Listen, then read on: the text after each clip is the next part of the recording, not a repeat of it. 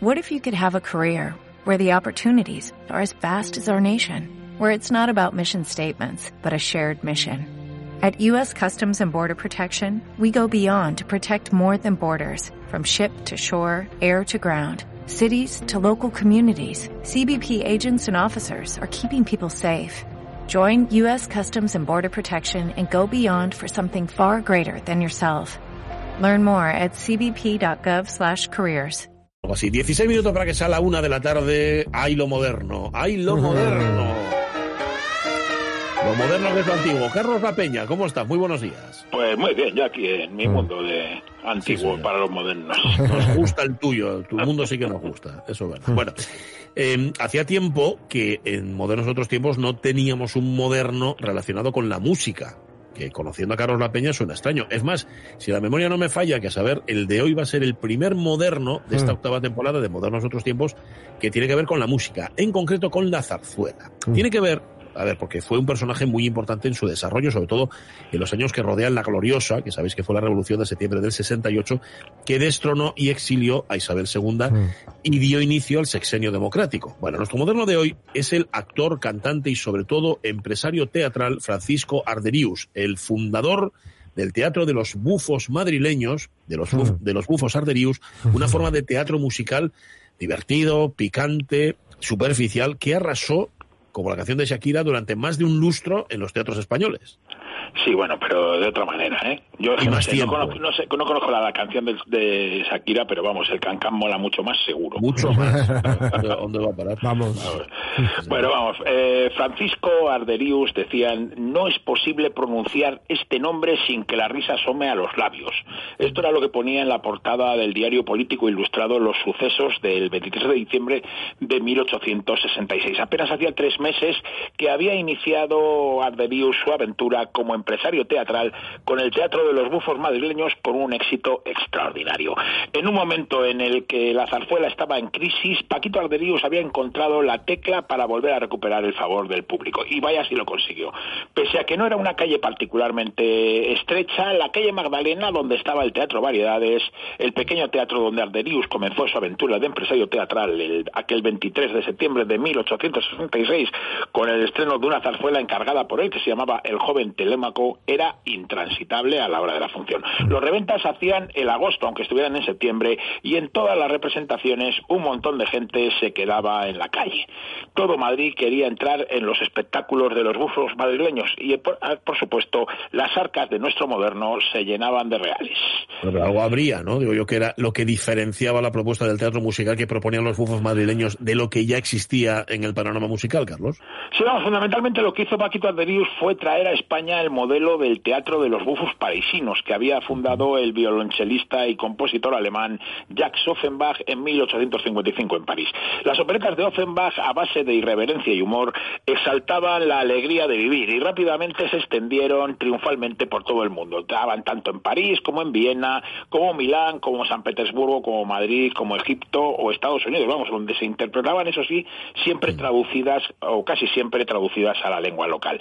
Arderius viajó a París en 1865 y se empapó precisamente de esto, del espíritu de los bufos parisinos y volvió con una idea fija y con una determinación.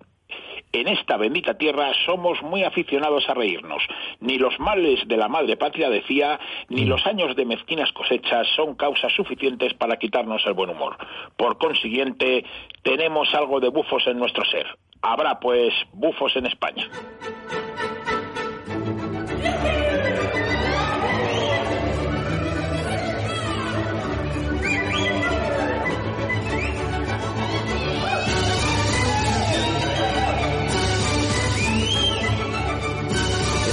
Conocéis sin duda y que puede que incluso hayáis bailado con grave riesgo para vuestra anatomía, posiblemente no sepáis el título correcto. Es el galope infernal de la obra Orfeo en los infiernos de Jacob Offenbach, es el más famoso cancán. Esta es la danza que bailan todos los ridículos y mezquinos dioses del Olimpo tras caer muertos en el final de esta deliciosa y feroz parodia del Orfeo y y Eurídice de Gluck. Sube la. Que era la danza de los, de los bufos por antonomasia, conquistó el París mm. del Segundo Imperio y desde allí conquistó ya el mundo entero. Y por supuesto, dentro de ese mundo entero estaba el Teatro de los Bufos de Madrid o los Bufos Arderius. ¿Qué te parece, Carlos, si empezamos por el principio un pequeño perfil autobiográfico de este señor, de Paquito Arderius? Sí, pues vamos a sacarlo casi todo de sus memorias, ¿no? Y Paquito Arderius nació en la parroquia de San Antao de Évora, en Portugal, el 17 de septiembre de 1835. Era hijo de padre andaluz, de quien, según cuentan sus memorias, heredó su carácter alegre hasta la locura, y de madre francesa, que le transmitió con su nacionalidad el ser actor bufo. También en sus memorias dice que su propensión a contar chistes y procurar la hilaridad de los espectadores venía de la etimología de su apellido, Arderius, que en idioma, según dice él, gotoláunico celta, significaría el arte de reír.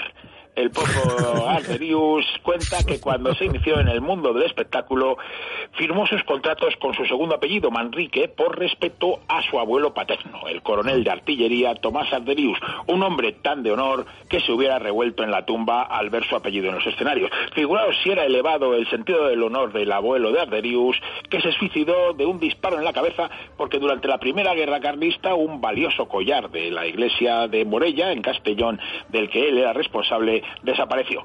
A don Tomás no le bastó con pagar de su bolsillo el precio del collar y sintiéndose responsable del, del robo, se voló los sesos.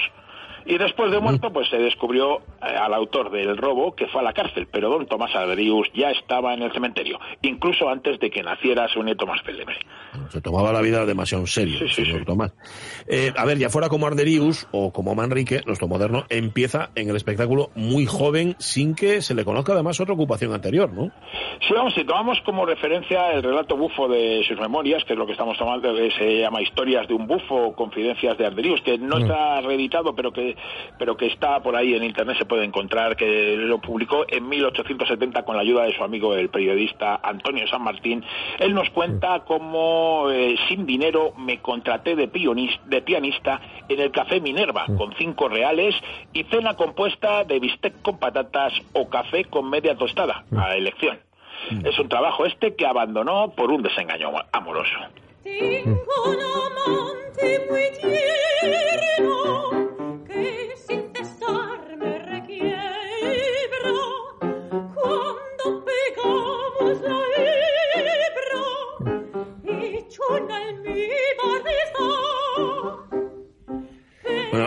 Conocemos, desgraciadamente, la existencia de una grabación completa de esto que estamos escuchando. Es un fragmento de la comedia fantástica de Emilio Arrieta, El Potosí Submarino, que ya solo por título. Eh, el Potosí Submarino es una de las mejores de colaboraciones, de las numerosas colaboraciones del autor de Marina con el Teatro de los Bufos Arderíos. Estrenó El Potosí Submarino en el Teatro del Circo el 29 de diciembre de 1870. Pero la fantástica soprana y excelente amiga soprano, ¿eh? y excelente amiga Carolina Moncada, eh, nos ha facilitado esta grabación de la Velocicosedora, que es como se llama, interpretada junto al pianista Borja Marillo. Súbela, súbela. También excelente amigo, por cierto, Borja Mariño. Bueno, tiempo tendremos de abordar el repertorio extenso encargado por nuestro moderno, algunos de los principales compositores y libretistas de zarzuela para el Teatro de los Bufos, que ahí está sonando a Rieta, ¿eh? ni más ni menos. Mm. Pero bueno, nos quedan 15 años para que esto empiece a suceder. Ahora estamos a principios de los 50, de 1850, y Carlos Arderius va a entrar de corista en el teatro.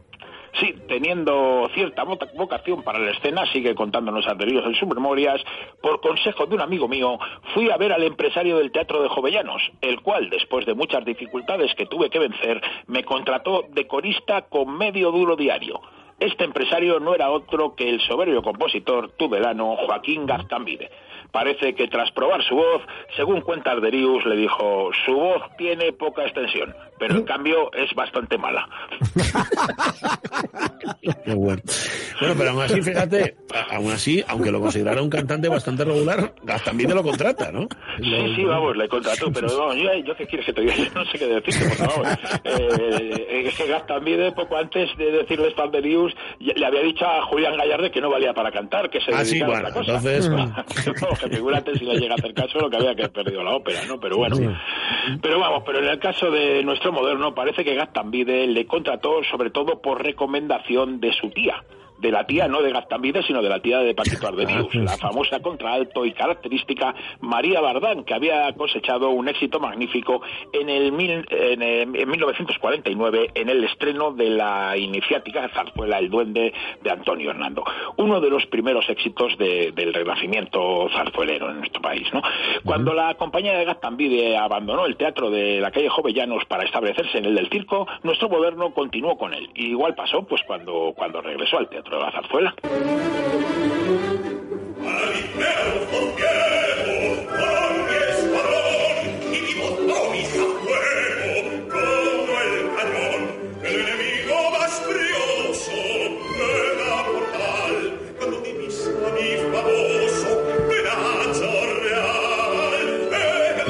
Esperar a que la revolución del 68 echara de España a los Borbones y acabara con su censura para poder ver La Gran Duquesa de Gerolstein, una opereta de Offenbach, de la que Arderius se hizo con los derechos exclusivos para representarla en España y sus colonias. Arderius se reservó para sí el papel del general Boom en su estreno, mes y medio después de la Revolución Gloriosa. Aquí cantando extraordinariamente bien el famoso Pif Paf Puff del general Boom, porque él no sabe hacerlo de otra forma, escuchamos a otro querido amigo de modernos otros tiempos, el grandísimo barítono Gerardo Bullón, en el Teatro Calderón de Valladolid. Súbemelo. Pero poco a poco nuestro moderno Paquito Arderius va tomando un nombre como actor y como bajo cómico. Sí, vamos, él vive como corista el movimiento del renacimiento de la zarzuela, que culmina en 1856 con la inauguración del Teatro de la Zarzuela. ¿no? Para impulsar y difundir el género, el Teatro de la Zarzuela había sido construido por la Sociedad Lírico Española, que estaba formada pues, por algunos de los principales maestros del momento. O sea, fijaros, eh, Francisco Asenjo Barbieri, el propio Gastambide, Rafael Hernando, José Izenga, el, el libretista Luis Olonga, Cristóbal Rodríguez y el cantante y empresario Francisco Salas, que años más tarde precisamente durante el sexenio democrático va a ser precisamente desde el Teatro de la Zarzuela el gran compositor de la, de la compañía de los bufos de Arderius. Una historia que la cuenta, por cierto, fantásticamente Enrique Mejías en su fantástico libro Offenbach, compositor de zarzuelas, que desde luego recomendamos a todo el mundo. Pero vamos, nuestro moderno es aún muy joven para participar en este movimiento más que como corista, pero, pero ya, está ahí. Está colocado ahí, vale, pero pronto empieza a hacer, claro, ya pequeños papelitos, donde lo que explota es su naturalidad y su cómica. Sí, su nombre aparece en la prensa por primera vez en 1857. Tiene 21 años y actúa en el Real Sitio de San Ildefonso, en una obra que se llamaba El Lancero, en la que hace precisamente el papel de asturiano, ¿no?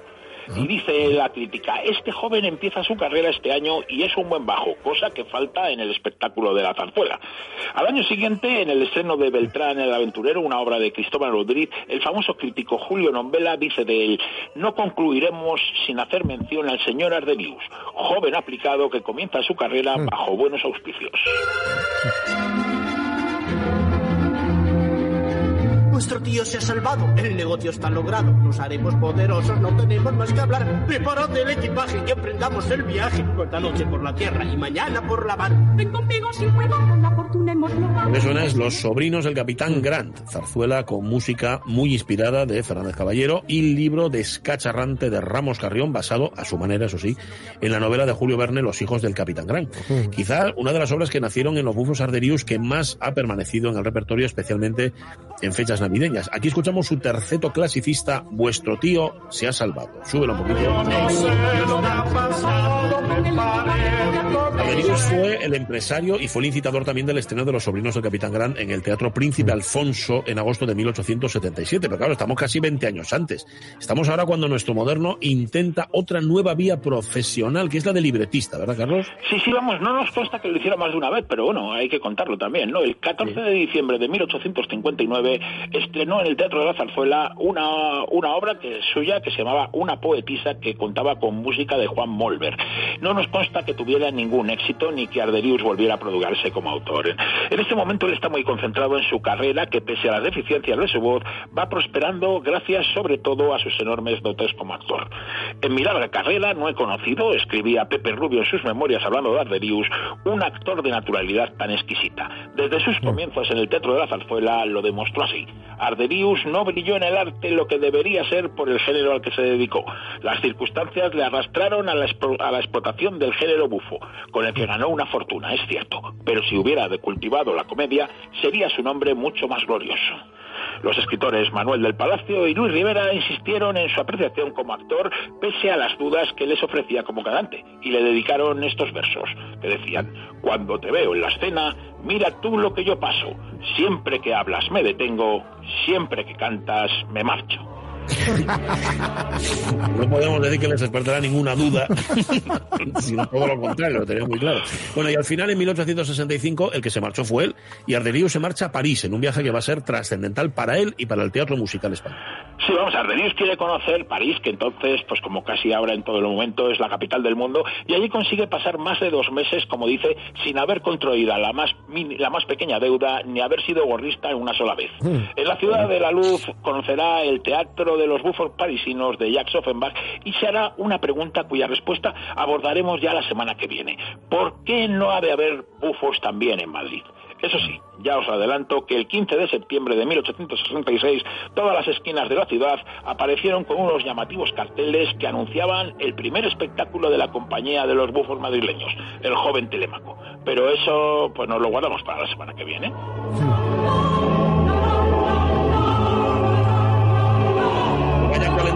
Oyentes de la radio mía, vayan calentando músculo porque seguiremos bailando el cancán la semana que viene y vamos, a bailar el cancán hasta con la vida de sueño de Calderón. Toma. Ahí va. Se, presta mucho, siempre lo dije, ¿eh? que la vida sueño Aquí hay un cancán implícito. Carlos La Peña, muchas gracias. Un abrazo. Hasta lunes. Un abrazo. Que por cierto, yo ya tengo mi calendario archimboldo de Carlos La Peña. Anda. Los archimboldos que él hace con lo que saca de la huerta. Sí, sí. Feliz cumpleaños, eh, Jorge Alonso. Muchas mañana gracias. no te vienes, ¿eh? Descansa y sí, sí. Nosotros volvemos mañana. Ahora el tren de RPA y antes las noticias. Felices.